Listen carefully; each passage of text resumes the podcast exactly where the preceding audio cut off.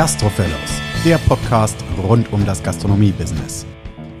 Jo, herzlich willkommen zur dritten Folge unseres Gastro-Podcastes. Wir sind wieder in unserem kleinen Studio gelandet und freuen uns über ein wahnsinnig tolles Feedback der letzten zwei Folgen. Besonders der letzten Folge, denn die erste war ja eher eine Art äh, Auftakt, Einstieg, Erklärung, warum und wie es überhaupt dazu kam.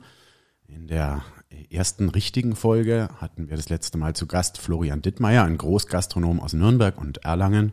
Und dort sind wir schon sehr in die Tiefe eingestiegen zu Themen rund um das Gastro-Business und die Zuschriften und ähm, Kommentare, die wir danach über unsere Instagram-Kanal Gastrofellows erhalten haben, er hat uns wirklich überwältigt. Und vielen Dank dafür, das ist ganz toll.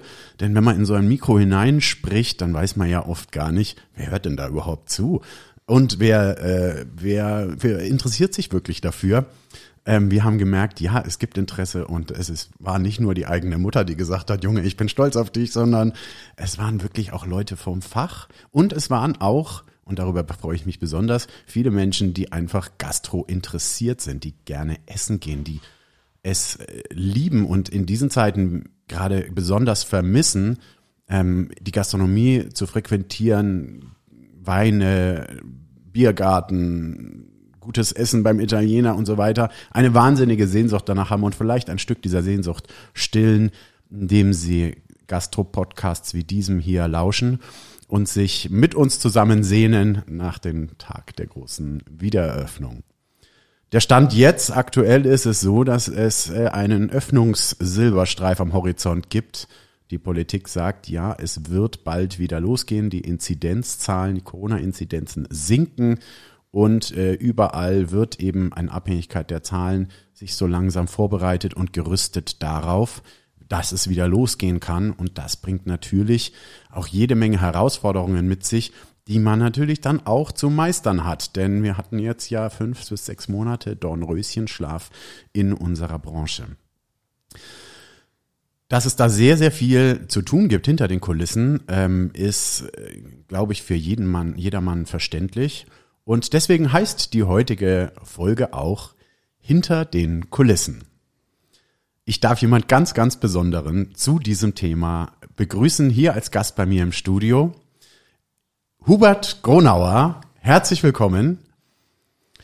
Lieber Hubert, schön, dass du bei uns bist. Ähm, für euch zur Erklärung, Hubert ist äh, ein Mann, der komplett hinter den Kulissen läuft, aber da alle Fäden in der Hand hat. Hubert Gronauer ist Geschäftsführer im Imperial und im Fränknes, geführt von keinem geringeren als Alexander Herrmann den äh, der ein oder andere vielleicht schon mal im Fernsehen gesehen und gehört und auch bewundert hat. Ähm, auch Alexander Herrmann ist natürlich abhängig von guten Menschen, die äh, die Hintergründe schmeißen und hat mit Hubert Gronauer damit wohl eingefunden von der richtig guten Sorte. Also Hubert, herzlich willkommen. Vielleicht kannst du uns mal so ein bisschen äh, erzählen, wie es überhaupt dazu kam, wie du in die Gastronomie kamst, wer du denn heute bist und wer du damals äh, warst, wo alles anfing. Ja, erstmal Till, vielen Dank für die Einladung. Also ich fühle mich wirklich geehrt und freue mich äh, darüber. Und ähm, ja, auch Glückwunsch zu dem wirklich äh, ersten zwei sensationellen Folgen. So, so viel Lob im Voraus muss danke sehr. sein. Ja, danke. ähm, ja, wie ich in die Gastronomie kam, da taucht bei mir ein Bild auf. Und zwar ist es, ähm, wie ich schon als kleiner Junge in Rettern Karpfen aus der Fischküche in die Gaststube getragen habe. Also ist tatsächlich so die Story. Ähm, mein Großvater, der ja äh, auch Schnaps gebrannt hat und da gab es eben eine Beziehung nach Rettern in das Wirtshaus. Und ich wollte da immer unbedingt hin, wenn meine Eltern essen gehen, dahin gehen, weil da gab es die Retterner Anna. Ja, eine ältere Dame, die an mir einen Nahen gefressen, gefressen hatte und ich fand es einfach immer wunderbar, ja, zu der in die Fischküche zu gehen und wenn ich dann die Karpfen auf den Tellern vortragen durfte, das war für mich das also einfach das größte Erlebnis. Und ich glaube, da fängt's an. Ja, also wenn ich sage, äh, irgendwo liegt äh, in meiner Psyche der Start der Gastro begraben, ja. dann war es der Schnaps vom Großvater und der Karpfen aus Rettern wahrscheinlich. Sehr gut. Also Rettern zur Erklärung ist ein winzig kleines Dörfchen genau. der, am Rande der fränkischen Schweiz, wunderschön mit großartiger Aussicht auf das Regnetztal in der Nähe, also zwischen genau. Forchheim und Bamberg gelegen. Genau. Ja, und äh, fränkische Küche ist ja auch äh, bekannt, nicht nur deutschlandweit, sondern darüber Ja. hinaus, dass es eine der größten Genussregionen ist und ja, richtige Ja. Spezialitäten. Deswegen verständlich, dass es eine Initialzündung war für dich. Genau. Wie ging's weiter? Ja, wie ging's weiter? Also ähm, Gastro war irgendwie immer im Hinterkopf, muss man sagen, ganz klar. Also ich habe auch äh, zum Beispiel bei der Bundeswehr tatsächlich den oft verspotteten Ordonnanzdienst gemacht, aber für mich war es ähm, wahrscheinlich, Achtung Steuerzahler, es war die mit das geilste Jahr in meinem Leben. Ähm, Ob es jetzt wirklich äh, was genutzt hat für die Verteidigung des Landes, das wage ich mal dahinzustellen. Der Soldat muss einen gut gefüllten Magen haben. Ja, genau. Nee, also es war im Offiziersheim Casino tatsächlich nach der Grundausbildung. Ähm, also auch da ging das irgendwie weiter. Dann habe ich einmal studiert, ähm, habe das aber an Nagel gehängt und dann ging es in die Schweiz an die Hotelfachschule. Danach zehn Jahre Schweizer Keller umgebaut, selbstständig und ähm, ja, äh, der, naja, also heute würden wahrscheinlich alle sagen Burnout, so weit würde ich nicht gehen, aber Darf ich dich kurz unterbrechen? Schweizer Keller. Ähm, Ja. Erklär mal ein bisschen mehr dazu. Ja. Was ist das? Wie es kam es dazu und warum heißt der eigentlich Schweizer Keller? Also ähm, Schweizer Keller ähm, war sozusagen, also die Gastrogene sozusagen, die habe ich von meinen Großeltern mütterlicherseits. Die ähm, Brennerei, die ich schon erwähnt hatte, die ist 1870 rum ähm, das erste Mal urkundlich erwähnt. Und zwar als ein Teil der Landwirtschaft und äh, meiner Familie mütterlicherseits und des Gasthauses zur Fränkischen Schweiz. Am Das- Rande der fränkischen Schweiz. Genau. Und die Brennerei, die gibt's heute noch, Die richtig? gibt's heute noch, genau. Und in den Dörfern, also Reuth war ja damals äh, noch, also tatsächlich weit weg davon, eingemeindet zu sein von Forchheim. Und es hatten alle natürlich Hausnamen, wie es auch heute oft noch ist, ja. Und die Familie, die das Gasthaus zur Fränkischen Schweiz hatte, das waren halt die Schweizer. So. Verständlich. Genau. Okay. Und den Keller gab es damals eben schon, wie man, ich meine, in Forchheim eben auch weiß und in Erlangen durch den Sandstein und die Einlagerung eben in, in den Stollen von den Brauereien. Ähm, und ähm, als Kühlmöglichkeit. als Kühlmöglichkeit, einfach, ja. genau. Und da vielleicht, ich muss kurz, äh, weil es sorgt oft für Verwirrung. Innerhalb von Franken sagt man ganz natürlich, ja, wir gehen auf den Keller. Richtig. Und überall anders in dieser, also nicht nur in unserem schönen Land, sondern auf der ganzen Welt sagt man, nein, nein, äh, Entschuldigung, das heißt in den Keller. Nein, das heißt auf den Keller. Richtig. Warum eigentlich? Ich erkläre es ganz kurz. Auf den Keller bedeutet, man setzt sich auf den Hang, der oberhalb des in den Berg geschlagenen Stollens ähm, man kann dort Platz nehmen. Warum? Weil dort meistens große Bäume, im meisten Fall sogar Kastanien gepflanzt werden, weil die am besten den Schattenwurf und damit den Berg mit noch kühlen. Genau. Das war halt ganz schön dort zu sitzen. Dazu äh, gibt's natürlich frisch gekühltes Bier. Ja. Geboren ist der Bierkeller. Also wir sitzen nicht im Keller, sondern wir sitzen auf dem Keller. Ja. Jetzt bist du wieder So da. ist es, genau. Und den Keller, den gab es eben damals zum Gasthaus zur Fränkischen Schweiz, zur, zu den Schweizern, ne? Und deswegen Schweizer Keller. Und der wurde nach dem Krieg, ähm, wurde dann ähm, das Gasthaus ähm, nicht mehr so lange äh, weiter bewirtschaftet.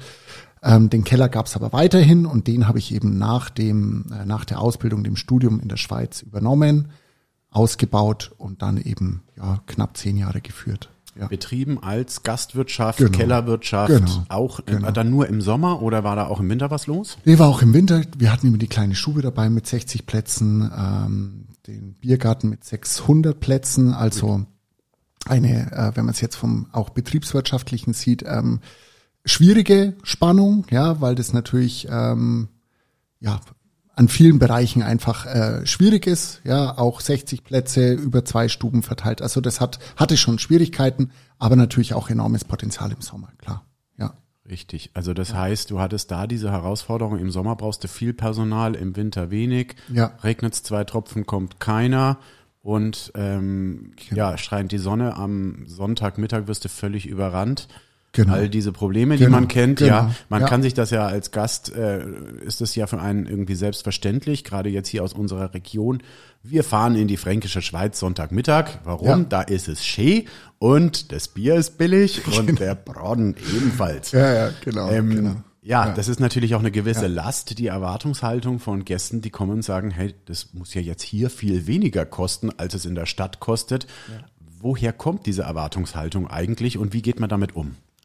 Ja, also äh, grundsätzlich muss ich mal sagen, also so ein eigentlich sehr traditionelles ähm, Konzept, ich will nicht sagen zu drehen, aber wir haben es ja schon ähm, modern interpretiert, ja, mhm. schon vor jetzt 15 Jahren äh, mit unserem Bedientenbereich, mit dem Gasthaus, mit einer anderen Karte ähm, und ähm, also der klassische Keller waren wir ja waren wir ja nicht. Also es gab auch ein bisschen gehobeneres Essen ja, und nicht nur Brotzeit genau, sozusagen. Genau, ja, genau, verstehe. genau. Und man muss schon sagen, ähm, ich werfe das niemandem vor, überhaupt nicht, weil für das Konzept ist natürlich immer der Unternehmer und der Wirt wie auch immer verantwortlich.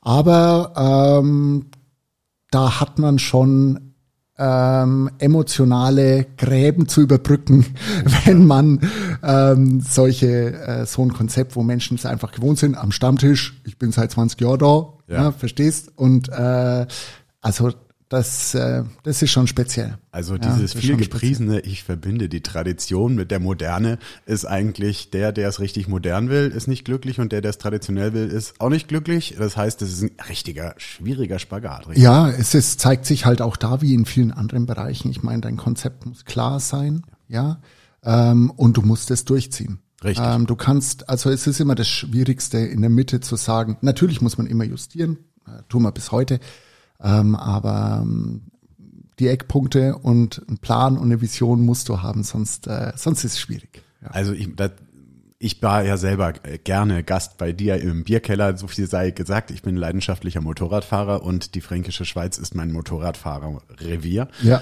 Um dahin zu kommen, immer am Schweizer Keller und ich konnte ja nie äh, sagen, nee, da fahre ich jetzt einfach mal vorbei, sondern habe immer mal vorbeigeschaut. Es war also immer großartig bei dir, ähm, auch sehr liebevoll, sehr ähm, zwar sehr professionell geführt, auf der anderen Seite aber hat man wirklich auch die Handschrift gemerkt, ähm, mit der das geführt wurde. Also mir persönlich hat es immer sehr gut gefallen, aber ich okay. habe es natürlich auch äh, mitbekommen, dass es da Schwierigkeiten gab, inwiefern das und äh, dann auch diese Wetterabhängigkeit. Ja. Wann wird das angenommen? Wie wird es frequentiert? Ja. Ja. ja. wir haben uns was Tolles äh, ausgedacht mit großem Grillfest und so weiter. Dann kommt der Regenschauer und ja, alle. In, also man kennt's. Ähm, du hattest dann irgendwann gesagt, ich ziehe einen Schlussstrich. Genau. Ähm, wie genau. kam es dazu und wann, wie, wie ging es danach weiter? Naja, wie kam es dazu? Also ähm, rein aus der persönlichen Sicht ähm, ist es einfach so gewesen, dass man einfach sagen muss, wenn du operativ so drin hängst, wie ich drin hing. Also ja, ständig und selbst und selbst ständig und ständig. Und selbst und selbst und ständig mhm. und alles, ja, ja, über jede Rechnung, jede Lieferung. Ähm, äh, Mise en place machen, mal für 50 Leute, mal für 500. Ähm, natürlich hatten wir Mitarbeiter auch festangestellt und so, aber trotzdem, es ist halt dieses Hamsterrad. Ja. ja. Und dieses Hamsterrad, in dem kannst du dich persönlich nicht weiterentwickeln und du, du arbeitest halt nur im Betrieb und arbeitest nicht am Betrieb. Sehr schön, ja. Ich verwende ja. diesen, diesen Vergleich auch ja. sehr gerne, weil er einfach genau ja. zeigt, wo man dann drinnen hängt und genau. nicht weiter und genau. rauskommt. Mhm. Und ähm, ja, ich habe, äh, ich habe so, man pflegt ja so seine Rituale und mein Ritual war eigentlich immer, wenn so die Küche eigentlich durch war abends, ähm, dann habe ich mir ein, äh, ein, Bierchen gezapft, ja, und äh, damals habe ich noch geraucht äh, und habe mich in das Haus gesetzt und habe halt mein Bierchen getrunken und äh, eine Kippe geraucht oder zwei. Und ähm, da ist einfach äh, für mich in diesem Moment, wo man in sich ist, ja, und einfach auch oft fertig, ja, einfach fertig vom Tag, mhm. so dass du sagst, ich will jetzt nichts mehr, obwohl du arbeiten kannst und arbeiten gewohnt bist.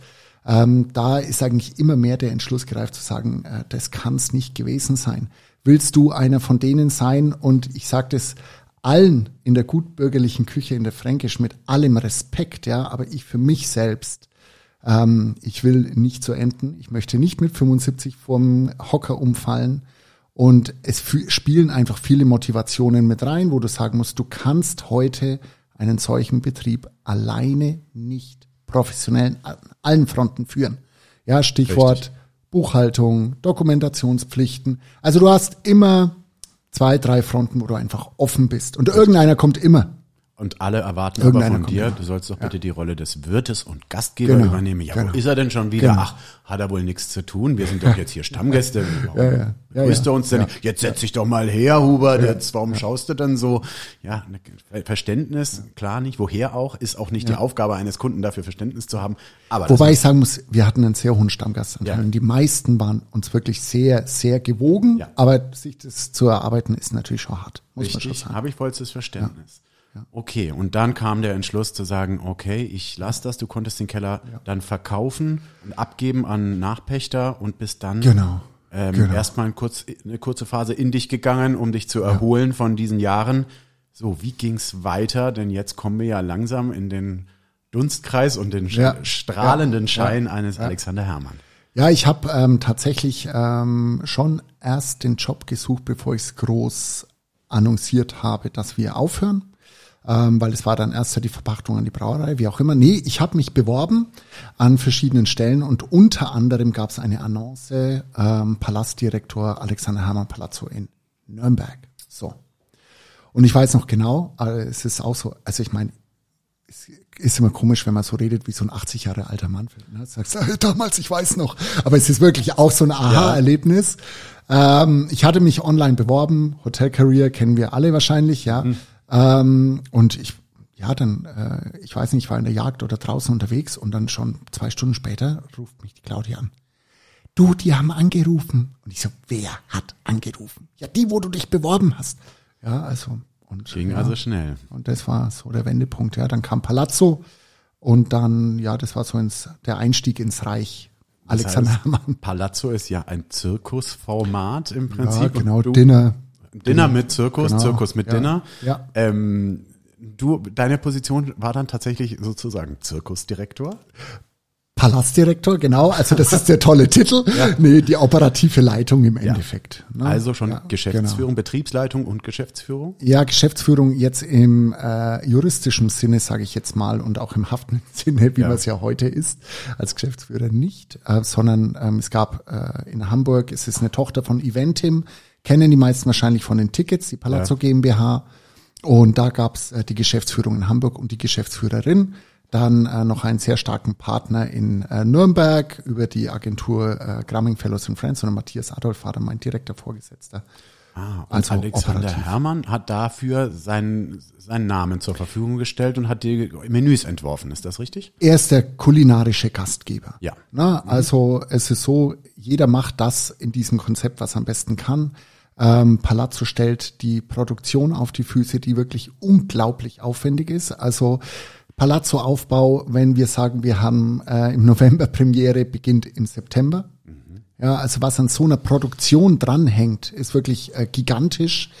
Ähm, und also Palazzo, die Produktion, Kommunikation, Marketing ähm, und äh, ja, äh, der kulinarische Gastgeber ähm, Alexander Herrmann, der die Menüs entwirft. Genau. Und äh, Alexander Herrmann hast du dann auch erst kennengelernt und mit ihm zusammengearbeitet. Ist aber jetzt nicht so, dass er Abend für Abend mit dort war und das Menü dirigiert hat.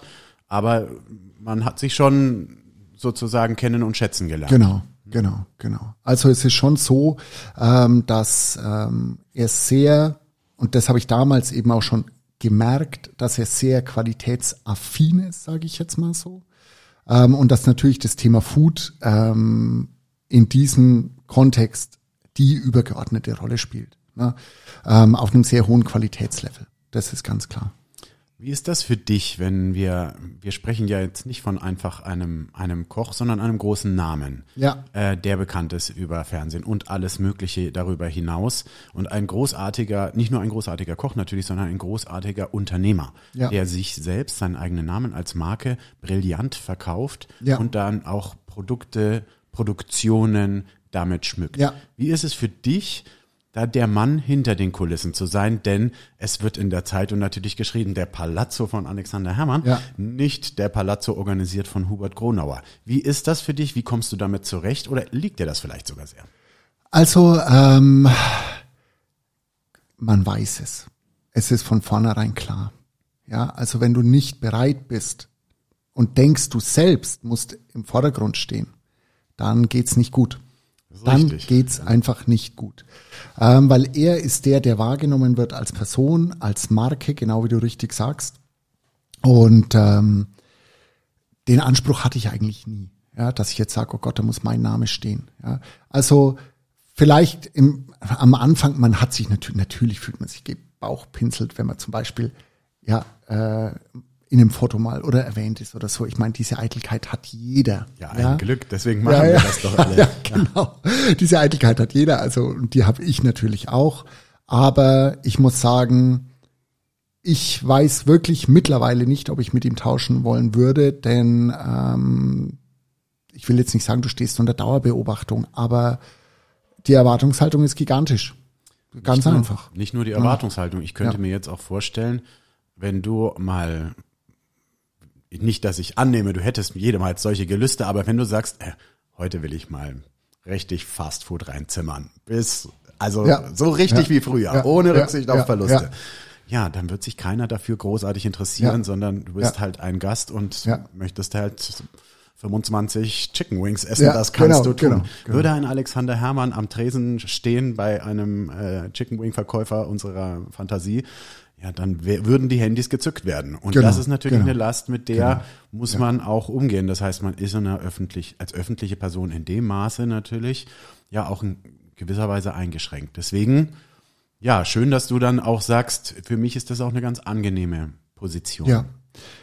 Man muss sagen, es ermöglicht ja auch viel. Also ähm, in so einem Unternehmen zu arbeiten. Ähm, wir haben an zwei Standorten knapp 120 Mitarbeiter, ähm, die fest da sind, was ja wirklich eine gigantische Geschichte ist. Wir haben vier Restaurants mit vier verschiedenen Konzepten. Wir haben das Palazzo. Ähm, Alexander Herrmann geht auf Tour. Also es ist wirklich so breit. Wir haben Caterings, ja, das geht bei 20 Personen los bis zu 400, 500. Also ich erinnere mich zum Beispiel 2019 neuer Truck von, äh, von Mercedes vorgestellt, ja, Memmingen. Also ähm, an einem Tag ist da noch der Wald, wo die Bäume stehen und ähm, vier Wochen später äh, steht da eine Almhütte für 400 Personen äh, mit VIP-Präsentation. Ja. Also solche Geschichten, ähm, das ist schon echt spannend. Das heißt, du hast einen Spagat auch im Eventbereich eigentlich. Das ist ja auch ganz viel Veranstaltungskonzeption mit kulinarischem Konzept, das also gleichzeitig nicht nur Veranstaltung, sondern untergeordnet, aber projektbezogen kann das ja. schon sein. Ja. Jetzt bist du im Palazzo-Projekt, ähm, das was ja eigentlich auch eine wenn man so will, eine große und sehr lange Veranstaltung ist, die mhm. auf der grünen Wiese mehr oder minder entsteht. Ja. Ähm, dann irgendwann rübergerutscht so in die feste Gastronomie. Genau. Wie kam es dazu? Erzähl noch mal ein bisschen über den Schritt, bevor wir dann wirklich mal reingehen in die Hintergründe, ja. wie es denn hinter den Kulissen so abläuft. Ja. Naja, der Schritt war einfach der, ähm, dass ähm, in Würzberg ähm, ein Restaurant gastronomischer Leiter gesucht wurde. Würzberg ist so das Home, das Home Castle genau, von Alexander genau, Herrmann, da kommt er her. Genau, ja. mhm. genau. So nennen wir es auch. Oder Gut. so nennt er es, ja. Das ist so ähm, Herz zu Hause, da bin ich her. Und die Verwurzelung, die, die spielen wir auch immer wieder, aber das nicht, nicht nur, um es zu spielen, sondern weil wir davon überzeugt sind. Ja. Ähm, ja, und ähm, das waren dann sozusagen ein bisschen so meine eineinhalb Beweisjahre. Ähm, das war mir vollkommen klar. Hat so zu mir nie jemand gesagt, aber mir ist natürlich klar, wenn ich weiterkommen will und vielleicht, ich dachte schon an das Projekt in Nürnberg, weil ich davon natürlich wusste. Ähm, war mir klar, wenn ich den Job in Nürnberg will, dann ähm, muss ich jetzt diesen Weg gehen. Ich nenne es bewusst nicht Umweg, weil ähm, Würzberg ist ähm, gerade mit der Sterne Gastro echt unglaublich spannend. Ähm, es arbeiten unglaublich viel Verrückte da. Würzberg hat wie viel Sterne, das Restaurant? Zwei. Zwei Sterne, ja. sehr beachtlich, ja. Und verrückt, nur dass ich das noch gerade stelle, gerade ja. rücke, nur im positivsten Sinne. Ja. ja, ja. Das kann ich mir vorstellen. Also die äh, hohe Küche ja ebenfalls. Es ist immer verrückt, nicht nur wie die Gastronomie im Allgemeinen, das wissen wir alle, ja. aber wir, wir lieben es ja auch alle sehr. Das Projekt in Nürnberg. Äh, es war also so eine der Prime-Prime-Lagen in der Nürnberger Fußgängerzone war, stand sozusagen vakant, ja. musste umgebaut werden. Es wurde ein neuer Betreiber gesucht. Ich weiß auch selber aus, eigen, äh, aus eigenem Umfeld, dass sich eine Riesenschlange gebildet hat an Bewerbern ja. für dieses Objekt. Also wir ja. reden in die, von einer absoluten 1A-Lage in einem wunderschönen alten Gebäude. Ja mit schönem Außenbereich mitten in der Fußgängerzone ja. hochfrequentiert. Kernsaniert. Richtig. Ja. So, wie kam es dazu? Wie kam dann Alexander Hermann an die Immobilie? Wie kam die Immobilie an Alexander Hermann? Ja, also man muss sagen, es gab ähm, den, oder es gibt ja den Deutschen Hof ähm, bei der Oper Mhm. Nürnberg. Und ähm, da ist sehr, sehr kurzfristig ähm, das Projekt geplatzt. Das war ursprünglich dort. Das war dort geplant. Mhm. Ähm, das kann man auch sagen. Das ist sehr, sehr kurzfristig geplatzt. Also im Sinne von sehr kurzfristig von ein paar Stunden. Ähm, eine sehr unschöne Geschichte. Also auch, ähm, wo ich sagen würde, selbst als Geschäftsmann so verhält man sich wahrscheinlich nicht. Ja. Aber es hat uns halt oder damals äh, Alexander Herrmann getroffen. Aber wie es so schön ist, ja, ähm, fünf Euro ins Phrasenschwein, eine Tür geht zu, eine andere Tür geht auf. Ich hätte noch einen, auch noch mal, ich steuere 5 Euro bei. Okay. In jeder Ja. Krise steckt eine Chance. Oh ja, der, kostet 10 Euro. ja. nee, ähm, und ähm, der Herr Valentin, ähm, ein wirklich, und ich meine das wirklich wörtlich, und das sage ich auch bewusst aus der Corona-Krise heraus, ein ehrbarer Kaufmann aus Rot ähm, hat das mitbekommen, dass das geplatzt ist.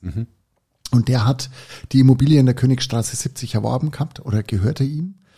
Und er hat sich gedacht, okay, ähm, ich suche für eine einmalige besondere Immobilie einen besonderen Betreiber.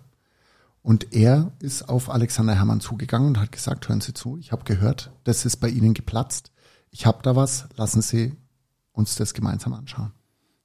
Eine schöne, also praktisch eine äh, wahre Liebesgeschichte. Ja, ja, ja, kann man wirklich so sagen. Also. Wunderbar. Natürlich gibt's das heute äh, noch immer. Äh, bekanntermaßen ist die Gastronomie geschlossen, aber also im Dornröschenschlaf, Ja. im Erdgeschoss äh, das Konzept Frankness, Genau. im ersten Stock das Konzept Imperial. Kannst Genau. du beide Konzepte mal kurz umreißen für all diejenigen, die das noch nicht selber gesehen haben? Ja, also ähm, das Frankness kann man in einem Satz so nicht beschreiben, vor allem in einem Podcast, sage ich jetzt mal, wo wir auch über Business reden, denn das Frankness ist das Konzept, ähm, das wir jetzt wieder drehen. Ja, ähm, komme ich gleich nochmal drauf zurück. Ähm, das Imperial Fine Dining, ganz klar, das ist so ein bisschen unser Heimspiel, da kommen wir her. Ähm, ganz klare Geschichte, wie es läuft. Ähm, haben wir auch die meiste Erfahrung und ja, Imperial bei Alexander Herrmann, erster Stock, modernes Fine Dining, ähm, moderne urbane Räume, ähm, vollkommen entschlackt, unkompliziert. Ja, also Aber hochqualitativ natürlich, klar. in jeder Beziehung. ganz klar. Ja, ähm, mit, wie ich finde, einem außergewöhnlich menschlich, herzlichen Personal. Ja. Ähm, eine ganz tolle Handschrift, denn es wird einem eben dieses Etepetete-Feeling komplett weggenommen. Ja. Ähm, das hat ist mir sehr aufgefallen. Ich war einmal zu Gast und ähm, der Eindruck ist ganz stark geblieben. Also auch was du sagst, ein sehr modernes Ambiente. Ähm, beeindruckend. Hat das denn auch einen Stern? Darf, darf sich da der Alexander Hermann dort auch Sternekoch nennen? noch nicht. Noch nicht, aber es wird hart dran gearbeitet. Also ähm, wir, also das ist jetzt nichts, was uns erdrückt, aber wir würden ihn schon nehmen. Wir würden ihn schon nehmen. Und aus deiner Sicht natürlich auch verdient. Ja? Klar. Ja, also, ja. Also- ich, aber ähm, Wäre ja auch verständlich, wenn die eine Adresse eben ähm, in Würzburg gleich mit zwei daherkommen darf, dass man dann natürlich den gleichen Anspruch in einem zweiten Standort hat. Das ist ja selbstverständlich. Okay, das Konzept Frankness, das hast du jetzt nur angerissen. Ja. Ich glaube, das ist ganz besonders, weil eben das Publikum ja viel, es ist kommerzieller, breiter das Zielpublikum aufgestellt, also Mhm. Ja. nicht für jedermann, Ja. für jeden Geldbeutel, wenn ich es Ja. richtig verstanden habe, für Laufkundschaft und für Leute, die aber auch gerne genießen. Ja. Erklär es nochmal ein bisschen. Naja, das Frankness, ich muss ein bisschen ausholen. Das Frankness war gedacht als ein wirklich so ein mega modernes London-Style-Konzept, ja. Ähm, hochfrequentierte Lage, verschiedene Bereiche, ähm, die Stühle mit dieser bewussten Bequemlichkeit auf der Vorderseite, wo du einen hohen Durchlauf willst, ähm, Kaffee, Kleinigkeiten, äh, Tische drehen und so weiter. Ja, ähm, auf der Seite wieder eine andere Bestuhlung, wo du sagst, okay, da willst du vielleicht eher, dass die Leute mal sitzen bleiben, ein bisschen mehr trinken und so weiter. Also auch da ähm, in der Konzeption schon ganz klar auch die Zusammenhang äh, zum Business, Businessplan und auch zu den Umsatzbereichen. Also das. Interieur nach Gastpsychologie. Ganz klar. Ganz bewusst ganz gewählt. klar, ganz, ganz bewusst gewählt. Ähm, und ähm, ja, ein ähm, ja, äh, Fast Casual Dining, sage ich jetzt mal, Fast Good, ja. Aber fränkisch? Ähm, fränkisch insofern, dass wir gesagt haben, wir machen moderne, urbane äh, Küche mit dem fränkischen Hauch. Ja, also äh, der Schmorbratenburger. Ähm, also bei uns gab es nie ein Patty oder so, sondern halt Sauerbraten, gezupft, eingelegt und daraus mit einer Rotwein-Mayo, Preiselbeeren und halt lauter so geilen Geschichten, geile wunderbar. Burger gebaut. Ja, ja Schäufele Burger mit gepuffter Schwarte und solche Sachen. Dazu die Pizza, unsere Ofenbrotpizza, also keine neapolitanische, sondern eben mit mehr einem wirklich fränkischen Brotteig. Also das war so die Richtung, wo wir sagen, so setzen wir es auch auf vom Wiedererkennungswert natürlich ähm, äh, von der Küche von Alexander Hermann und von uns. Also hier und, haben wir ja. dann moderne mit traditionellem Einschlag, genau. um das Thema von genau. vorhin mal aufzugreifen. Ja. Und in der Fußgängerzone von Nürnberg genau. ist es natürlich gut eingeschlagen, oder? Ähm, ist sehr gut eingeschlagen, ähm, ja. Aber es gab ein paar Punkte im Konzept, ähm, die wir mittlerweile geändert haben. Also wir sind ja gestartet mit Selbstbedienung. Mhm. Ähm, also es war wirklich so, wie du es aus den Großstädten kennst, dass du sagst, ähm, äh, wirklich Selbstbedienung. Gäste kommen rein und nehmen ihre Getränke und äh, bestellen ihr Essen und äh, nehmen es dann entweder gleich mit oder holen es dann wieder. Okay, warum wurde davon Abkehr gehalten? Denn eigentlich sagt man ja modernes Konzept prima und äh, personaleffizient. Ja. Der Kunde kümmert sich eben ja. selber um sein Zeug. Am Schluss ja. räumt er noch, wenn er den Tisch ab, äh, wenn das so sein soll. Ähm, wieso die Abkehr davon? Hatte das wirtschaftliche Gründe? Also ähm, es hatte verschiedene Gründe. Also zum einmal, zum einen mal ist es so, und das ähm, muss ich sagen, wir haben die Erwartungshaltung an die Marke und Person Alexander Herrmann unterschätzt. Mhm. Obwohl wir es ja eigentlich wissen, wie stark es funktioniert in vielen Bereichen, haben wir es unterschätzt. Und ähm, es war tatsächlich so, dass sehr viele Leute gesagt haben, also wenn ich zu Alexander Herrmann komme, dann räume ich einen Tisch nicht ab. Dann soll es richtig geil genau. sein. Ja, genau. Ja, und, und, sind die Leute dann aber auch bereit, den höheren Preis zu bezahlen? Oder? Das würde ich schon, also ja, mhm. ja, aber es ist natürlich die Frage, wie viele. Ja. Okay. Ähm, also, und in so einer Lage brauchst du einfach natürlich einen Turnaround der Sitzplätze. Das äh, geht nicht, ähm, wissen wir alle, äh, mit 1 bis 1,5 Mal belegt. Ja. Mhm. Ähm, das muss schon, da muss ich schon viel mehr drehen und man muss sagen, der Service-Mitarbeiter, Service-Mitarbeiterin ist einfach trotzdem nicht so leicht zu ersetzen, wie man es sich vielleicht aus den Zahlen wünscht. Denn natürlich kann ich sagen, ähm, ich spare mir, ich sage jetzt mal einfach eine Zahl, zehn Prozent Personalkosten, ja, mal drei im Monat, ja, ja, sind 30. Das sind ganz tolle Rechnungen auf jeden Fall, aber ähm, es vergisst halt einfach die emotionale Ebene und die Ebene Verkauf. Ganz einfach. Verkauf, ja. Genau. Und ich denke natürlich auch mit der Erwartungshaltung, dem na großen Namen im Hintergrund, ja. Ja. Ähm, dass man dort eben nicht so ein Verkaufsterminal hinstellen kann. Genau. Wir wissen ja, dass in der Schnellgastronomie oder auch in vielen Systemgastronomien die Tendenz ganz klar dazu hingeht, zu digitalen Bestellsystemen. Genau. Die, ja. Der Kellner kommt ja zum Speisen bringen, vielleicht noch eine Nachfrage stellen aber ansonsten läuft das alles mehr oder minder berührungslos. Da ja. ist das wohl nicht möglich, weil ja, wir eigentlich ja auch eine menschlich schöne Erkenntnis daraus, dass man sagt, ganz klar, ganz zu ersetzen ist der Mensch da offensichtlich nicht. Ist er nicht und ich sehe ähm, die Digitalisierung bei uns im Business und gerade im Service eigentlich, ich sage es jetzt mal, als eine Befreiung.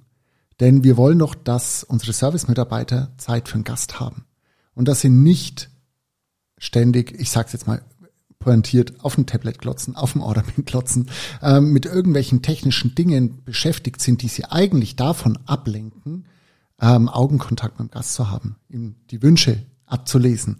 Und ähm, wie gesagt, ich finde, das ist ein schöner Satz. Es soll uns eigentlich befreien und das zurückgeben, was wir wollen. Zeit für den Gast. Wunderbar. Also ja. da kannst du die fünf Euro wieder aus dem Phrasenschrein rausholen, weil das hat mich äh, nee, tatsächlich berührt jetzt.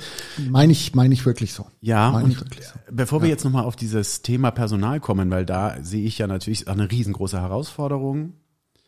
Ähm, lass uns noch kurz über das Thema Digitalisierung sprechen. Ja. Ähm, für uns, aus unserer Perspektive, ist es ganz klar, dass man ohne eine richtig fundierte Digitalisierungsstrategie in Zukunft es sehr, sehr schwer haben wird, ja. in der Gastronomie, ja. in der Branche zu überleben. Warum? Weil die Anforderungen immer komplexer werden, immer schneller. Ähm, wir haben natürlich, also das äh, auch hier jetzt kommen 15 Euro ins Rasenschwein. Wer nichts wird, wird, wird. Das ja. ist äh, völlig überholt. Äh, hochkomplexes Business. Nicht äh, umsonst haben wir ja mit unserem Projekt, was wir jetzt neu gegründet haben, mhm.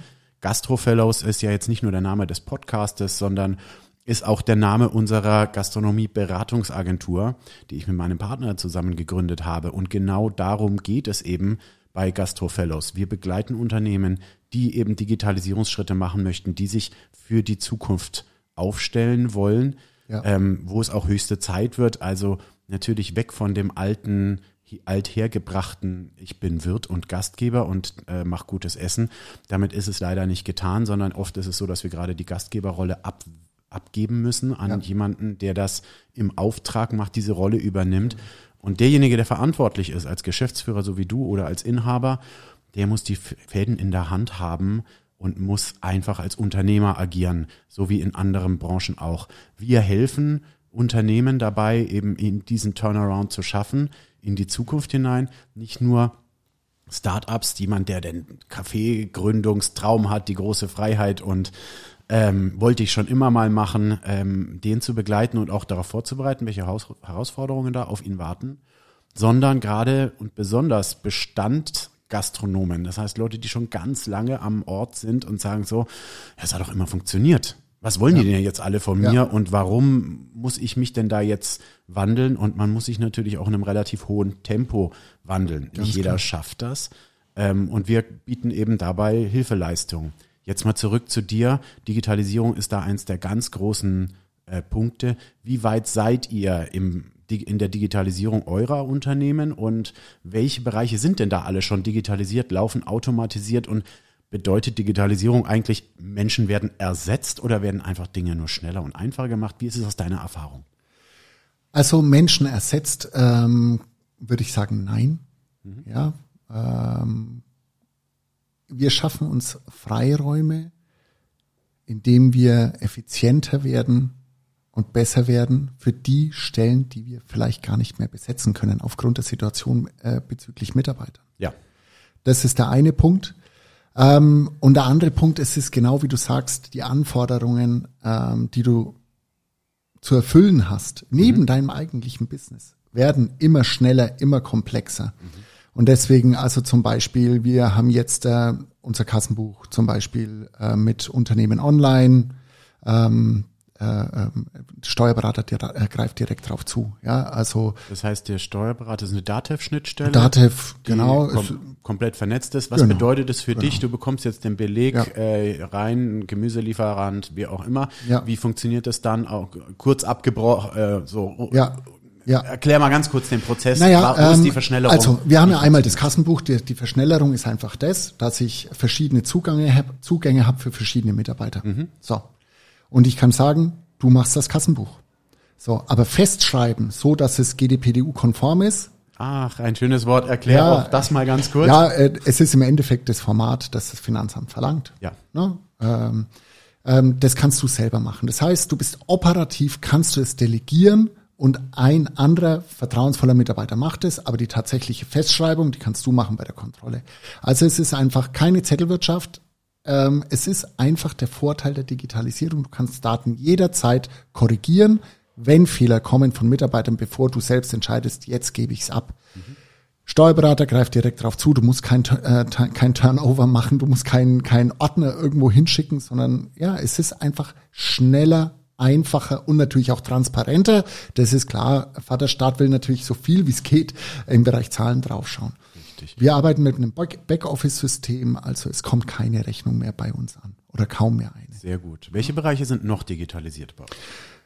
Shop, ganz klar, Gutscheine ähm, und all diese Dinge. Gibt es einen Online-Shop. Ähm, wir haben jetzt seit ein paar Tagen unsere Delivery auch mit drin. Mhm. Ähm, die wir mit Mercedes zusammen machen. Und da ist jetzt zum Beispiel Mutter- und Vatertag-Set, das wir da äh, bewerben, ist jetzt seit ein paar Tagen online. Also das auch das äh, findet bestimmt reißenden Absatz, oder? Ja, also äh, ja, ja, ja. Also wir haben da halt ein bisschen Special-Paket äh, mit Partnern noch geschnürt und das ist echt ganz, echt ganz cool. Ja, könnt ihr euch ja. auf jeden Fall mal anschauen. Also äh, es wird auch eifrig, es ist ein richtiges Geschäftsmodell geworden. Ja. Partner ist dabei Mercedes. Das bedeutet, das wird alles ja. in Mercedes ausgefahren. Wir ähm, dürfen die Elektrofahrzeuge von äh, Mercedes Nürnberg, von der Nieder Niederlassung Nürnberg nutzen, ähm, mhm. haben da einen Sponsoring-Vertrag und holen jedes Wochenende äh, zwei bis drei wunderschöne Autos und ähm, fahren zu unseren Gästen die Boxen aus und äh, ja. Eine genau. super Connection. Sieht man ja. mal auch, dass da eben die eine Marke die andere befruchten kann und ja. äh, Mehrwerte entstehen. Ja. Ähm, am Schluss auch eine tolle Sache, ein schönes Zeichen in Richtung nachhaltig, nachhaltigem Handeln und Denken, ja, ganz wenn das mit Elektromobilen passiert. Wie ist es bei euch äh, im Bereich vom Gästemanagement? Habt ihr da Tools, die digital zum Beispiel Reservierung oder Stammgastpflege übernehmen? Genau, also Open Table, ganz klar. Mhm. Ähm, dann, was man natürlich auch immer überall im schwebt, ist ja immer der Datenschutz, DSGVO. Ähm, das ist jetzt auch so, dass man gerade beim, weil es ja um Kundendaten geht und Gästedaten, ähm, das alles so wunderbar funktioniert, dass wir über ähm, 1600 Adressen für unser Newsletter zum Beispiel rausziehen konnten. Also der Newsletter, der funktioniert auch hervorragend. Ja. Ja. Ähm, das heißt, äh, kurz ja. um es zu erklären, ich reserviere im Imperial einen Tisch, gebe also genau. also mein, hinterlasse meine Daten, meine E-Mail-Adresse, äh, genau. werde dann daran erinnert, hey, morgen hattest du ja reserviert, bleibt genau. es bei der Personenanzahl. Genau. Hier auch mal zur kurzen zur Erklärung, ähm, in der Gastronomie ist es jetzt momentan aktuell, wir haben eine Sondersituation ohne äh, gefüllte Tische, natürlich kein Problem. Sonst gibt es ein großes Problem in der Gastronomie und zwar die sogenannten No-Shows. Du hast äh, bestimmt auch schon Erfahrungen damit gemacht. No-Shows werden äh, Menschen, Reservierungen genannt, die, obwohl sie reserviert haben, nicht erscheinen oder sehr viel später erscheinen oder sie haben zu sechs reserviert, erscheinen zu zweit. Der Gastronom hat natürlich damit kalkuliert, dass er den Platz verkauft, denn am Schluss ist es ja auch an sich Gastronomie ist ein relativ simples Konzept. Ja. Wir verkaufen Essen, wir verkaufen Trinken auf ja. Tischen, auf Stühlen. Ja. Und dieser Stuhl kann nur in eine gewisse Anzahl am Abend belegt werden. Ja. In einem Feining Dining Restaurant üblicherweise nur einmal, Ja. in einem schnelleren Konzept vielleicht zwei, maximal dreimal. Ja. Aber wenn am Samstagabend ein Tisch leer bleibt, weil er reserviert wurde und äh, es ist eben nicht die Laufkundschaft da, die dann sofort den Tisch äh, übernimmt, wenn man sagt nach einer Viertelstunde Kulanz, okay, die scheinen nicht mehr zu kommen, sind nicht erreichbar, dann geben wir ihn frei. Ähm, ja, das ist ein großes Ärgernis, ist wirtschaftlicher Verlust und die Kunden haben oft gar kein Verständnis dafür. Die sagen, ja, ja, wir haben jetzt halt mal hier und äh, dort drüben reserviert, weil wir wussten ja nicht genau, ob wir jetzt lieber griechisch oder lieber italienisch essen wollen. Das ist wollten wir unsere Kollegen entscheiden lassen. Ja, am Schluss ist da jemand in der Gastronomie natürlich, äh, der schaut etwas ins Leere. Ähm, wie ist deine Erfahrung? Konntest du durch diese Digitalisierung im Reservierungsmanagement diese äh, Faktoren mindern? Ganz klar, weil du jederzeit auf die Daten, die der Gast ja freiwillig hinterlässt, zurückgreifen kannst. Und wenn, also, wenn ich jetzt äh, einen Tisch habe mit vier Personen, der einfach zehn Minuten zu spät ist, dann rufe ich ihn an. Ja, und wir können eben ganz klar sagen, was ist los. Ja, die meisten Leute mittlerweile, muss ich ja wirklich sagen, rufen von selbst an, vor allem im Imperial, und sagen, sie kommen später. Oder sie kommen vielleicht gar nicht. Wird dann Ja. eine Gebühr fällig, wenn eine kurzfristige Absage ist? Ähm, äh, noch nicht. Ähm, das ist natürlich ein Thema. Ähm, ich glaube, also ich würde es eigentlich ganz gerne machen, weil vieles hat ja nur erzieherische, muss man auch sagen, er, erzieherische Effekte. Ja, und ähm, es schafft einfach eine Sensibilisierung. Ob du tatsächlich da mal 50 Euro nimmst dafür für den Platz oder nicht, ist eigentlich egal. Sondern die Kommunikation, die eben sagt, Leute, ne, wir müssen schon auch diese Plätze verkaufen und belegen bei einem Pro-Kopf-Umsatz von dreistellig, ja, ähm, können wir halt einen Tisch nicht leer lassen. Das geht einfach nicht. Und ähm, wir machen es mittlerweile so, dass wir vor allem am Wochenende ab vier Personen im Fine Dining immer noch mal hinterher telefonieren. Und von daher ist die Quote sehr gering.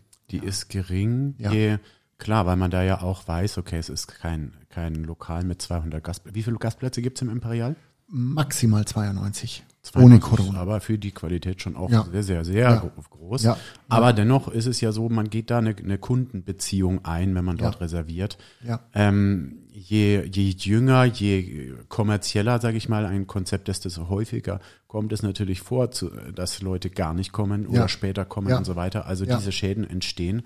Nun, lass uns noch ein bisschen darüber reden, denn ähm, das bedeutet ja eigentlich auch ein Umdenken beim Gast oder eine Erziehung, wie man so schön, wie du so schön gesagt hast. Das ist, klingt natürlich schwierig. Wir wollen unsere Gäste ja eigentlich gar nicht erziehen. Wir wollen, dass sie aber Verständnis haben dafür. Genau. Würde das bedeuten, dass wir in Zukunft vielleicht bei der Reservierungsannahme eine Form der Sicherheitshinterlegung brauchen, in Form, ja, geben Sie mir jetzt bitte Ihre Kreditkartennummer oder wie kann man Sicherheit schaffen und wie kann man dann überhaupt eine No-Show-Gebühr einfordern? Wie siehst du das? Also es gibt ja vor allem im Sternebereich mittlerweile viele Kollegen, die das tatsächlich machen. Christian Bau, glaube ich, macht's, ähm, der Drei-Sterner. Ich meine, das ist natürlich die Top-Liga der Sterne-Gastronomie, die ja oft auch wenig Plätze haben. Na, das ist nochmal ein anderes Thema. Ich persönlich glaube ja, diese Restaurants werden wir nicht mehr so lange sehen. Ja, Ähm, aber ist nochmal eine andere Geschichte. Ich glaube, es wäre legitim zu sagen, die Möglichkeit gibt es über die Portale zu sagen, hinterleg deine Kreditkartennummer und wenn du nicht kommst, buchen wir 50 Euro ab. Das machen ja viele. das könnte man online machen, könnte man am Telefon nur sehr schwierig machen. Ja, mittlerweile geht's, aber also es geht ja, aber wir haben ja jetzt da auch diese Sicherheitsrichtlinie umgesetzt. Also ja, es geht schon am Telefon. Der Punkt ist, Erziehung klingt hart, wenn man es macht, die Leute kommen. Wenn du konsequent die Telefonnummer abfragst, die Leute kommen. Es sind die, die nicht kommen, sind immer die, wo Mitarbeiter aus aus dem falschen Moment einfach mal die Reservierungsannahme nicht perfekt gemacht haben. Und Ja, Genau. Also da ist meine Erfahrung, den Prozess ganz klar vorgeben, besprechen mit dem Team und dann hast du da auch die wenigsten Ausfälle. Das heißt, am Telefon, man muss, muss sich Zeit nehmen für den Reservierungsvorgang. Man muss Ja, es sorgfältig ja. machen. Man muss im Prinzip am Ja. Telefon schon eine Vertrauensbeziehung aufbauen, Genau so ist es. damit eben so etwas nicht passiert. Ja. Ähm, wie hoch ist denn der Anteil oder wie sehr ist der Anteil wachsend an digitaler Reservierung gegenüber Telefon? Wie würdest du das in den letzten zwei, drei Jahren beschreiben? Also ich kann dir keine Prozentzahl sagen ähm, bei unserem Anbieter, aber es steigt stark, ganz klar. Ja, also wir haben, ich würde sagen, fast ja, 40 Prozent mittlerweile, die im Imperial Online, äh, circa 40 würde man sagen, äh, online reservieren. Und es war am Anfang wesentlich weniger. Das kann ich mir vorstellen. Gerade bei dem Zielpublikum ist ja doch Ja. ein bisschen älter, vielleicht dadurch nicht so sehr digital affin. Ja. Man darf natürlich bei all der Digitalisierung nicht vergessen, dass es Menschen gibt, die wir natürlich auch gerne als Gäste haben. Ganz klar. Bei uns, die eben nicht so affin sind. Das heißt, auch Ja. die muss man irgendwie abholen. Ja. Auch in Zukunft wird es nicht nur eine digitale Ja. Speisekarte geben, sondern Genau. ein sowohl als auch. Genau. Und ich glaube, darüber sind wir uns ja auch alle einig. Nur die Frage ist eben, wie wachsen die Anteile? Und äh, wenn man einen Blick in die Zukunft wagen will, in 10 bis 15 Jahren wird es vielleicht so sein, dass eben man mit einer analogen Speisekarte ja schon fast belächelt wird als so eine Art Dinosaurier einer, einer, vergangenen. Zeit. Ähm, aber hat vielleicht auch was Nostalgisches und ähm, ich glaube, dass die Gastronomie auch ein, ein, ein Sicherungsort sein soll für eben auch zum Ausleben von Traditionen oder Ja. auch von gewissen Form der Nostalgie. Ja. Insofern ein, keine Koexistenz, aber klar ist, dass die Digitalisierung auch in diesem Bereich immer stärker wird. Ähm, was auch interessant ist, jetzt seid ihr natürlich nicht so Laufkundschaft abhängig im Konzept Imperial. Ja. Ähm, Im Fränknis ist es an sich nahezu nur Laufkundschaft oder ist da auch, wird da auch gezielt reserviert? gezielt reserviert. Also natürlich ist, ist im städtischen Konzept, das so eine hohe Frequenz hat, in normalen Zeiten brauchst du natürlich immer Laufkundschaft, das ist ganz klar, damit du auch Tische schnell wieder besetzen kannst. Ähm, ganz klar. Aber der Reservierungsanteil, der steigt grundsätzlich schon. Wir haben da jetzt, wie gesagt, das Konzept nochmal gedreht. Ähm, Steinofenküche, ähm, auch so eine Art lockeres Bistro. Ja, also wir gehen da so ein bisschen ähm, aus dieser modernen Burger, Streetfood-Küche, sage ich mal, wieder ein bisschen weg. Ähm, und da wird sicher noch mal ein bisschen mehr in Richtung Reservierung gehen. Aber grundsätzlich, klar, Frequenz, äh, Laufkundschaft ist immer wichtig. Wir sprechen ja davon, dass die Gastronomie immer mehr ein Unternehmen im herkömmlichen Sinne wird ja. und anders eben als viele sich das vorgestellt haben, als sie begonnen haben oder auch es erlebt haben. Üblicherweise ist es äh, so, dass in jedem Unternehmen Jahresziele gesteckt werden und Jahresplanzahlen äh, bekannt gegeben werden. Ähm, man versucht einen Forecast zu machen, sprich Erwartungen und zu kalkulieren. Was nehmen wir uns vor, an Umsätzen zu machen? Ja. An welche Kosten werden wir dabei haben, voraussichtlich? Ja. Ähm, inwieweit ist das für dich auch in der Gastronomie umsetzbar? Wo ist da Kristallkugel und ja, bloße Vermutung, Bauchgefühl? Und wo sagst du, ist es ganz konkret? Wie wichtig ist dir persönlich Vorplanung für das kommende Jahr? Natürlich jetzt außerhalb von Corona, sondern wirklich konkret, wenn wir wieder Betrieb haben. Also, es geht nicht ohne Vorplanung. Es geht nicht ohne ähm, Forecast.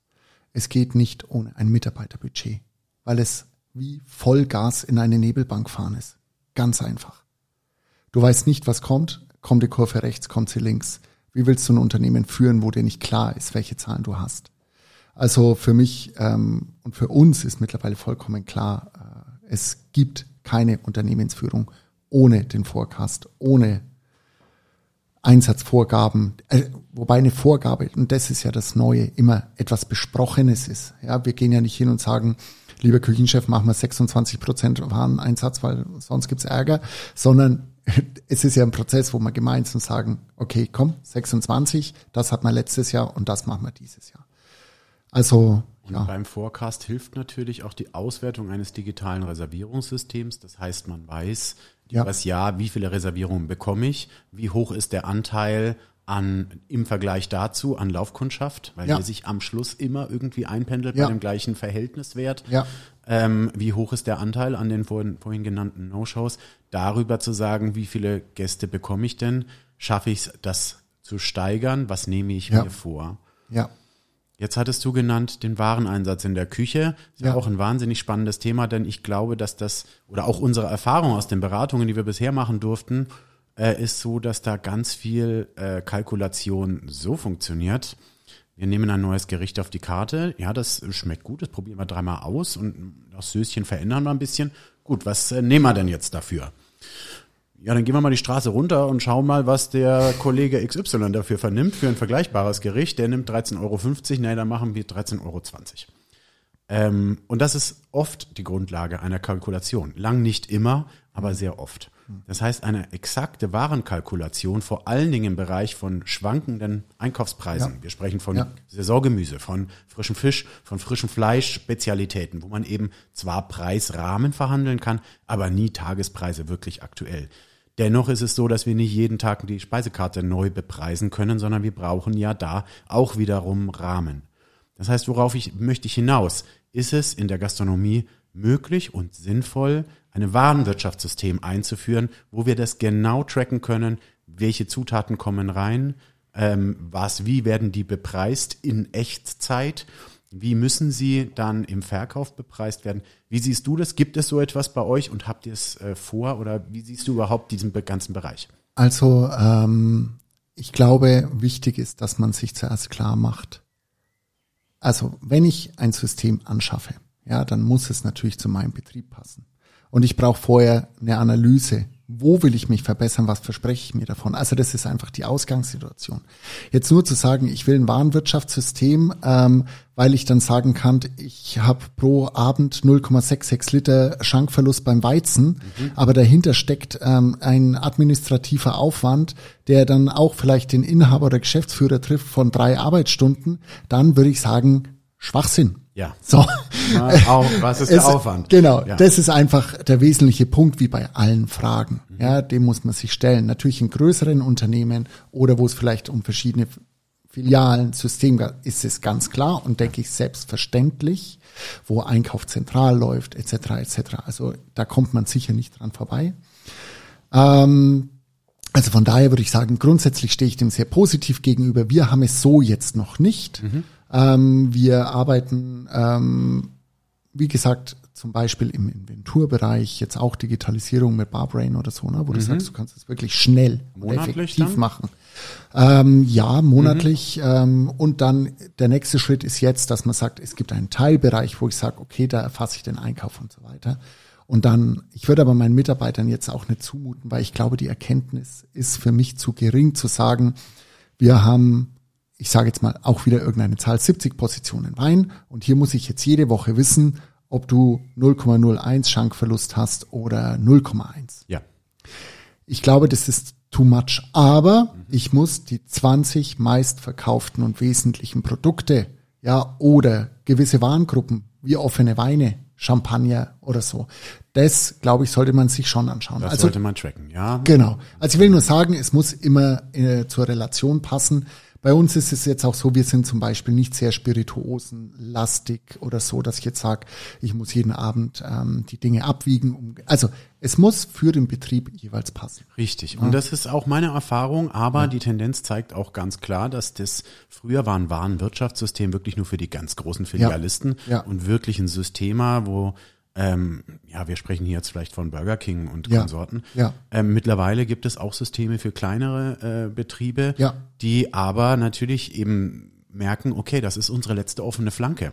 Ja. Ähm, nicht nur vor äh, sich zu schützen vor Warenschwund äh, Ja. oder falscher Kalkulation, Ja. sondern auch zu schützen davor, dass eines Tages, äh, und das passiert jedem Gastronom, irgendwann steht das Finanzamt vor der Klar. Tür und sagt, wir machen jetzt mal eine, eine Prüfung. Ähm, Und das ist eigentlich ein normaler Vorgang. Demgegenüber möchte man natürlich gewappnet sein, Ja. auch um seinen Wareneinsatz belegen zu können, ganz klar. Und hier kann man sich natürlich da, durch solche auch im kleineren Stile Warenwirtschaftssysteme äh, schützen davor, dass einem Kassenbuch verworfen wird und äh, gesagt wird, okay, also Freunde, wir glauben euch das nicht, eure Wareneinsätze, da sind ist, ist äh, was betrieben worden, was uns nicht gefällt. Und das Finanzamt ist da auch nicht besonders zimperlich, sondern ähm, klar ist es, dass es äh, eine Angriffsfläche ist für Ja. jeden Gastronom. Ja. Und ich denke, dass die Tendenz der Zukunft zeigen wird, dass man auch immer mehr im kleineren Bereich anfangen wird, zumindest Haupt, Hauptgruppen zu tracken. Ja. Auch Ja. wenn es ein gewisser Verwaltungsaufwand ist, aber auch da die Digitalisierung schreitet voran, das wird immer smarter. Auf jeden Fall. Auf jeden Lass uns mal einen Blick in die Zukunft werfen.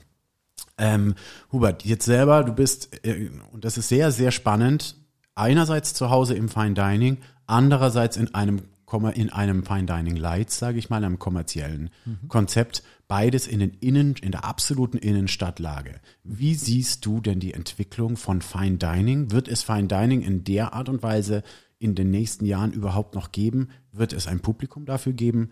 Und zum Zweiten ist es, wohin laufen denn unsere Innenstädte? Wird da noch so viel Frequenz sein? Werden die Touristen in Haufen, in, in, in Scharen kommen, Messebesucher und so weiter, wovon man ja abhängig ist in einer zentralen Lage? Wie siehst du all diese Zukunftsentwicklungen? Also ähm, die Zukunftsentwicklungen sehe ich für Fine Dining sehr positiv unter gewissen Voraussetzungen. Ähm, also äh, wir müssen schon äh, uns die Zielgruppen genau anschauen, äh, die wir haben. Ähm, also der Messegast ist sicher schwieriger für die Zukunft. Das ist für Nürnberg ist das natürlich ein Thema, ganz klar. Ähm, ähm, es werden immer noch ähm, Hotels gebaut. Es kommen ein paar tausend Betten, denke ich, äh, noch dazu in der Region. Richtig. Ähm, und das äh, wird schon schwierig werden. Ich glaube, wir müssen uns ähm, Gedanken machen über die Motivation der Menschen, die essen gehen wollen, ja, und ähm, es wird immer mehr in die Richtung gehen, ich esse, was ich bin, ja. Ähm, Essen ist Lifestyle. Warum ernähre ich mich vegan? Ich habe doch damit eine Aussage, was ich bin. Warum ernähre ich mich vegetarisch? Warum gebe ich 200 Euro für ein Menü aus? Natürlich, weil es mir wert ist und weil ich dafür vielleicht erwarte, dass es die besten Produkte sind. Also Kurze, kurze Zwischenfrage. Muss ich 200 Euro mitbringen, um im Imperial äh, zufrieden zu werden? Oder wie groß muss der Geldbeutel sein? es ist auch eine Frage des, der ja. Zielgruppe natürlich. Ne? Also ähm, es gibt drei Menüs, ja, mit 100 Euro bist du schon sehr, sehr gut dabei. Mhm. Natürlich kann man auch einzelne Gänge wählen, aber ähm, ja, also ich würde mal sagen, so 120, 130 Euro mit einem guten Weinchen dazu sollte man pro Person schon rechnen. Okay, damit ist die Zielgruppe ja schon relativ ausgewählt, sage ich mal. Äh, Ist für euch dann auch eine Option, wenn du sagst, wir müssen uns unsere Zielgruppen sehr genau anschauen, bedeutet das, ich würde, ent, würde dann die Zielgruppe erweitern, sprich vielleicht sogar das Pricing öffnen nach unten oder zu sagen, ich erweitere meinen Radius und sag, ja, äh, wir sind so, wie wir sind, das ist auch unser Anspruch, Ja. das kostet Ja. unsere Qualität. Ja, aber ähm, dann ist vielleicht Essen gehen vielleicht wie ein kleiner Urlaub. Ich fahre auch mal 150 Kilometer, um dieses Erlebnis zu haben. Und das ist der entscheidende Punkt. Also es geht wirklich um die Motivation und das Bedürfnis, das die Menschen haben. Ja, und der Urlaub ist für mich der vollkommen richtige Vergleich, weil ich mache es bewusst. Ich gönne es mir. Ich plane das. Und das ist diese Sterne Fine Dining Geschichte. Und es wird sie immer mehr werden. Also wir haben natürlich durch Corona verstärkt letztes Jahr auch einen wahnsinnigen Zulauf gehabt. Aber die Leute sind bereit, zu, sich etwas zu gönnen. Und sie sind bereit dafür auch wirklich Geld auszugeben. Und ähm, das ist der entscheidende Punkt. Das ist der entscheidende Punkt. Also Und wie, wie häufig ist man bereit? Ähm, das ist keine Sache, die man jede Woche tut. Ja. Wie ist die Frequenz? Du sagtest vorhin, ihr habt viele Stammgäste. Wie ist die Wiederkehrfrequenz? Wie oft gönnt man sich das so im Durchschnitt? Also ich würde sagen, also wir haben einen Stammgästeanteil, sage ich mal, oder es gibt eine Gruppe an Stammgästen, die kommt mindestens einmal im Monat. Das ist natürlich auch eine finanzielle Frage, das ist ganz klar. Ja. Aber es gibt schon auch einige, die wir zumindest zwei, dreimal im Jahr sehen, die aber ein relativ normales Gehalt haben. Also wir sprechen da nicht nur von Geschäftsleuten oder akademischen Spitzenpositionen, wo, weiß ich nicht, 5.000, 6.000 Euro netto am Monat zu Hause sind, sondern da sprechen wir von Leuten, die sagen, ich gönne mir das. Das ist was Besonderes. Ja, genau. Ich gönne mir das. Es gibt Ja. einen Anlass. Es gibt, Genau. äh, wie auch immer, Geburtstag, Genau. Hochzeitstag, Ja. wie auch immer. Sehr schön. Ähm, also, wir müssen gar nicht den Kopf in den Sand stecken im Bereich des Fine Dinings. Das wird es in Zukunft auch noch geben. Vielleicht sogar ein bisschen mehr geöffnet. Vielleicht trauen sich mehr Menschen über die. Schwelle, die vorher eben Vorbehalte haben. Ähm, wie siehst du denn die Innenstadt? Wie wird sich eine Innenstadt entwickeln? Ihr seid jetzt relativ nah am Bahnhof auch da, Ja. ist also hochfrequent. Ähm, aber zu beobachten sind ja, es gibt äh, der Textil- und Einzelhandel ist Ja. äh, rückläufig, so Ja. hart das ist, da macht uns, macht online natürlich einen Ja. Riesenfaktor. Äh, es wird Leerstände geben. Wie siehst du es? Weil wie betrifft das die Gastronomie? Naja, also ähm, Leerstände ja, auf jeden Fall. Ich glaube, es ist eine Frage mal, was macht die Kommunalpolitik aus den Innenstädten? Ich glaube, hier sind jetzt wirklich ähm, Querdenker und ich meine jetzt nicht den belasteten Begriff. Ja, ich meine nicht den belasteten, sondern Leute, die bereit sind, die Dinge anders zu denken, ähm, gefragt ähm, und die vielleicht mal neue Konzepte aufsetzen.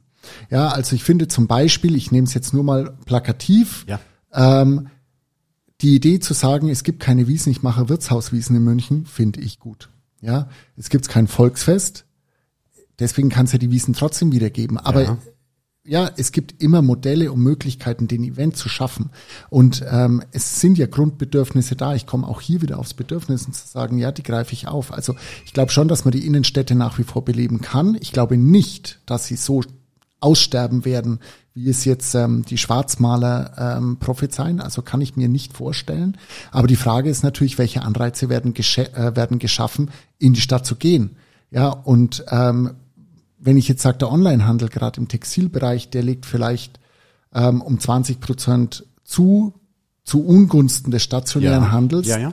Dann ist halt die Frage, wie belebe ich die Innenstädte? Das Also Gastro wird ja da eine Rolle spielen und zwar eine Ja, größere als na, bisher. ganz klar, ganz Bedeutet klar. das für sozusagen die Beständ Bestehenden, ähm, dass durch diese Bewegung am Markt ähm, man ja einen viel größeren Wettbewerb bekommt, ähm, wo es dann ja noch schwieriger wird, sich äh, zu behaupten und wettbewerbsfähig zu sein, Ja.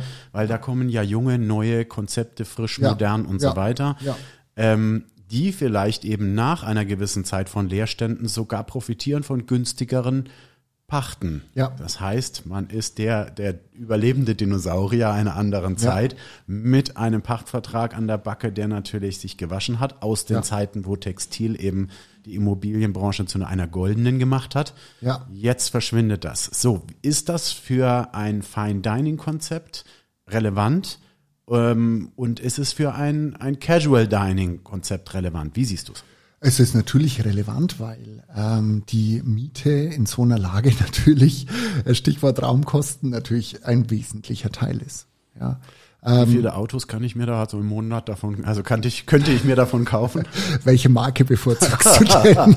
Was sagen wir, ich nehme, ich, ich will einen VW Polo haben oder so. Kann ich mir einen VW Polo kaufen? Ähm, ich kenne die aktuellen Polopreise nicht, aber ich glaube, du würdest ihn kriegen. Okay. Aber ich glaube, du würdest ihn kriegen. Ja. Dann wissen wir auch mal, welche Last da ja, auf den Schultern liegt und welche, klar. ja, man ist zum Erfolg verdammt auch. Ja, ja das ist ganz klar. Ähm, wobei ich sagen muss, das belastet mich oder uns überhaupt nicht ähm, weil wir immer, also wir gehen immer positiv und schaffen dann die. Dinge ran. Ne? Also so wie man es einfach machen muss als Unternehmer oder Geschäftsführer, wie auch immer. Und ähm, man muss eins ganz klar sagen, du hast vollkommen recht mit der Mietprognose, das glaube ich auch. Und es ist äh, so, dass natürlich die Vermieter sehr gut beraten sind, klug zu handeln.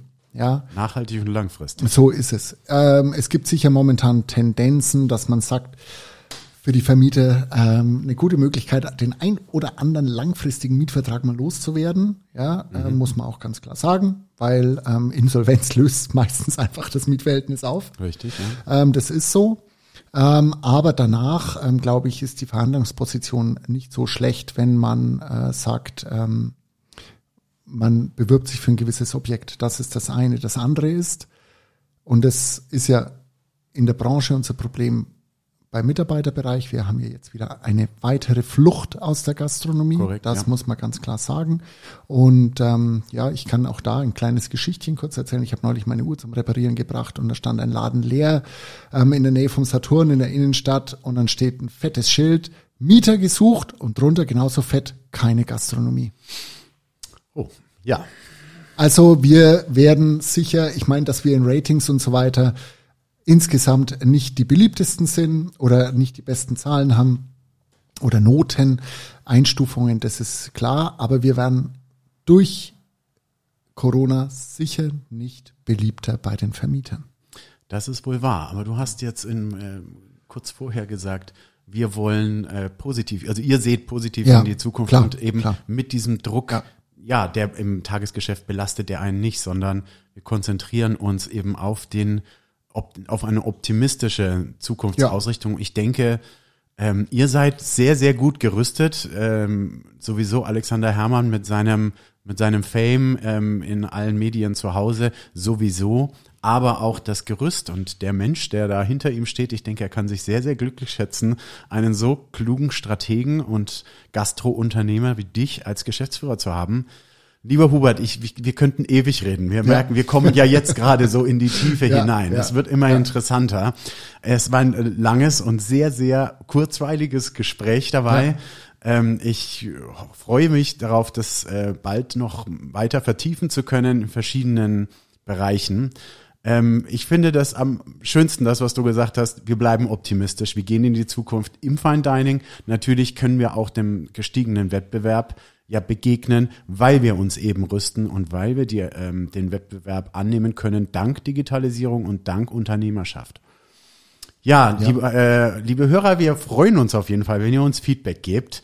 Ähm, hier auf Spotify ist ja unser äh, Hauptkanal, da ist das schwierig. Aber schickt uns doch einfach eine Message auf unserem Instagram-Kanal, schreibt eine E-Mail an info at gastrofellows.com.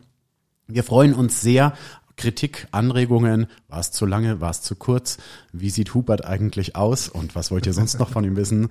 Ähm, jederzeit gerne, wir freuen uns darauf. Lieber Hubert, hast du noch etwas, was du äh, unseren Hörern mitgeben möchtest? Ja, erstmal vielen lieben Dank natürlich und auch ich freue mich auf äh, das Feedback, das ich dann über dich bekomme. Ich möchte noch ein bisschen Werbung machen. Oh, bitte, ja, ja und dazu also ich, sind wir auch da. Okay, also ich möchte nicht nur natürlich meine Mami grüßen, nee, Quatsch. nee, Quatsch. Also, ähm, es gibt eine Aktion, die wir planen, und zwar einen Livestream am 21. Mai, der Freitag vor Pfingsten. Und zwar nennt sich das Ganze ähm, Get für Gastronomie, Events, Theater, Restart.